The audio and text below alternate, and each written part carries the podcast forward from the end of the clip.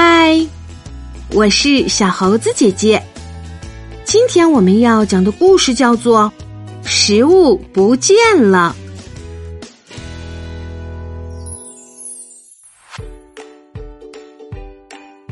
太阳像个大火球一样升起来了。我在大农场里的稻草堆上悠闲的躺着，清晨的第一缕阳光照射在我的鼻尖上。我亲爱的朋友们则舒适的躺在我的周围。索菲亚是一只黑色的公鸡，它非常自豪自己是一只公鸡。不过，它总是学不会打鸣。波克是一只可爱又贪吃的小猪，它长了一对有斑点的大耳朵。还有红棕色的混血狗卢迪。它每天都高兴的摇着尾巴，在不远处是我的小马驹塔利亚，它正在吃草；而在我手里托着的是菲迪里奥，一只长着长胡须的灰色小老鼠。保罗，你在哪儿呢？快来吃早餐！妈妈在院子里喊道：“难道你还在睡懒觉吗？”唉。我叹了一口气，从稻草堆上站了起来。“嘿，小心！”我喊道。动物伙伴们都把脑袋转过来看着我。我马上要去吃饭了，一会儿我再给你们弄吃的来，好吗？动物们点点头。卢迪高兴的摇着尾巴。我把菲迪里奥小心翼翼的放到地上，然后朝爸爸妈妈跑过去。我敢说。妈妈做的熏肉火腿是这个世界上最好吃的。另外，今天的早餐还有黑面包、黄油、麦片和新鲜的牛奶。嗯，今天我可以去找朋友们玩吗？我一边嚼东西一边问。可以，但是你今天晚上必须到马棚里帮我干活。没问题，我喊道。和妈妈讨价还价可不好。嗯，很好。妈妈说：“我给你准备了些吃的，你带着去吧。”于是他给我准备了两个黄油面包，里面还夹着世界上最好吃的熏肉火腿。我把它们塞进了背包里。吃完早饭，我又跑回到动物朋友身边，因为我还答应给他们准备吃的呢。我在仓库里给每个小伙伴都放置了一个饲料盆，每个饲料盆的大小都不一样。当我从大门走进来的时候，公鸡索菲亚高兴的跳到了我的肩膀上。我把背包放到地上，然后把每个盆都填满了食物。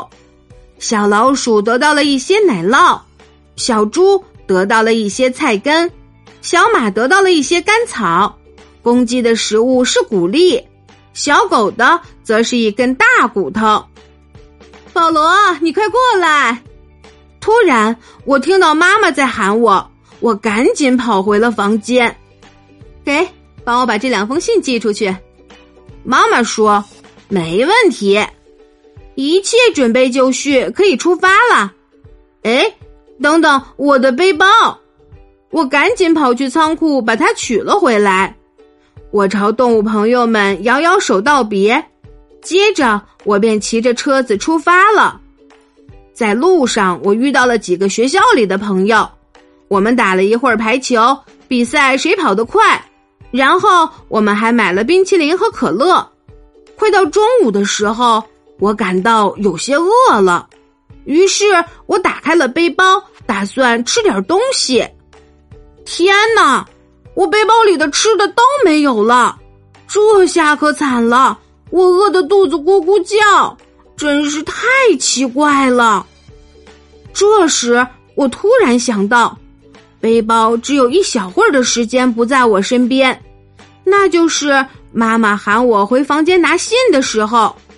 在这段时间里，装着面包的背包被我放在了动物们待着的仓库里，所以。一定是他们中的小馋鬼偷吃了包里的面包。问题是是谁呢？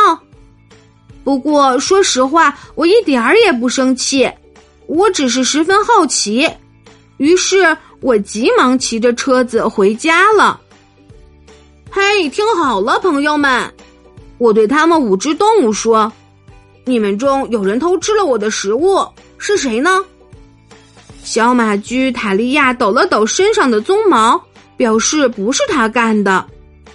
公鸡索菲亚斜着头，试图鸣叫几声。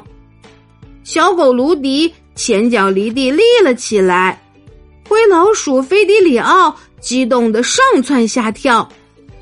我的小猪波克则十分可爱的朝着我眨了眨眼睛，然后他丝毫没有被影响。继续吧唧吧唧的享用他的菜根，真没有想到会发生这样的事。我嘴里咕哝着，感觉自己受到了很大的伤害。胖胖的波克走了过来，然后轻轻的蹭了蹭我的腿。卢迪一边叫一边跳起来。不管怎样，我都不会讨厌我的朋友们。不过。又到了要给他们喂食的时候了。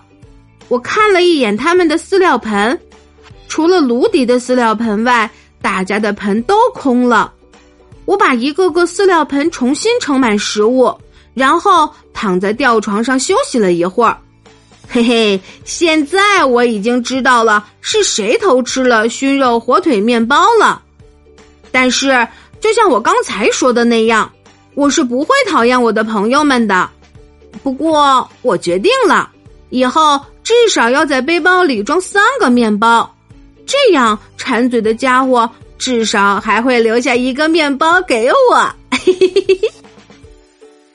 亲爱的小朋友，听过故事后，你能猜出来是谁偷吃了我的面包吗？答案是小狗卢迪，因为当所有动物都吃过饭了，只有卢迪的饲料盆是唯一没有空的。这是因为他偷吃了面包后，肚子已经饱了。你猜对了吗？好啦，今天的故事就是这些内容。喜欢小猴子姐姐讲的故事，就给我留言吧。也欢迎你把今天的故事分享给你的好朋友们。关注小猴子讲故事，收听更多精彩内容。我们明天再见。